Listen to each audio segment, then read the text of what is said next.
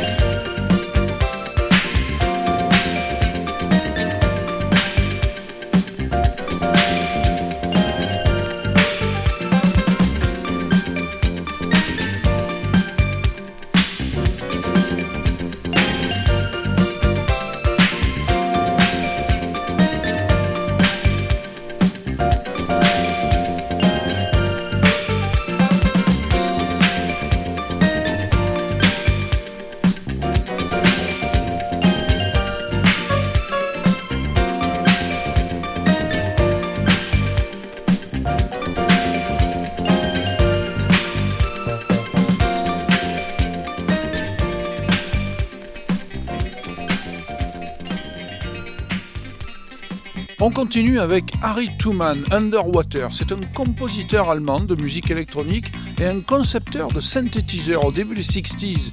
Et c'est lui qui a participé à l'élaboration de la fameuse console SSL 4000. Autant vous dire qu'il avait la tête bien remplie.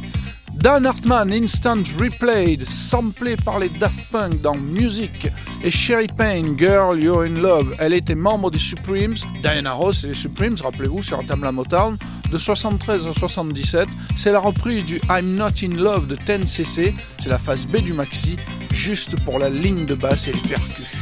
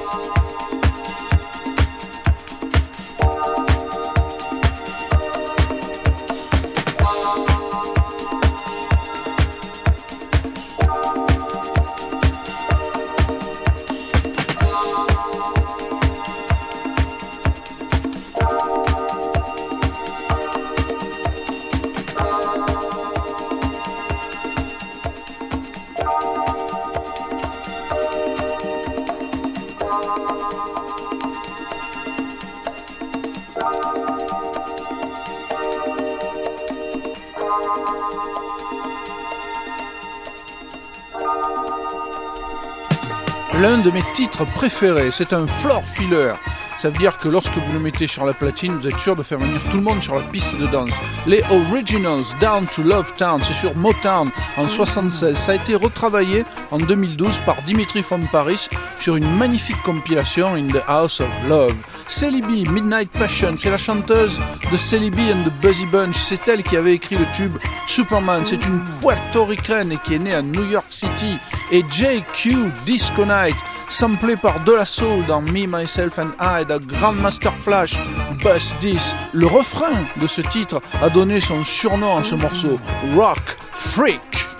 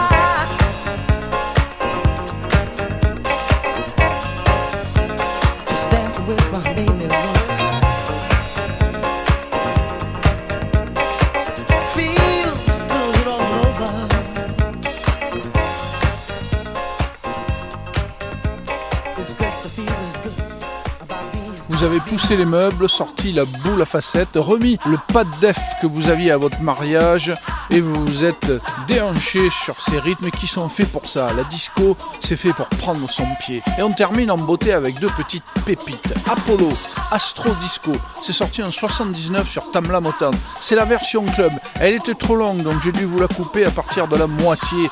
Mais vous allez voir, les percussions sont là. C'est de l'ultra rare groove. Et Linda Clifford, Bridge Over Troubled Water. Tout le monde connaît la version originale de Simon et Garfunkel, bien évidemment. Là, elle est survitaminée. En 77, elle a sorti son premier disque de reprise sur Curtom Records, avec Curtis Mayfield derrière. Il était considéré déjà comme un disque de proto-disco. Je vous retrouve dans 15 jours. Vous étiez avec Mr. T dans Dig sur le bon mix.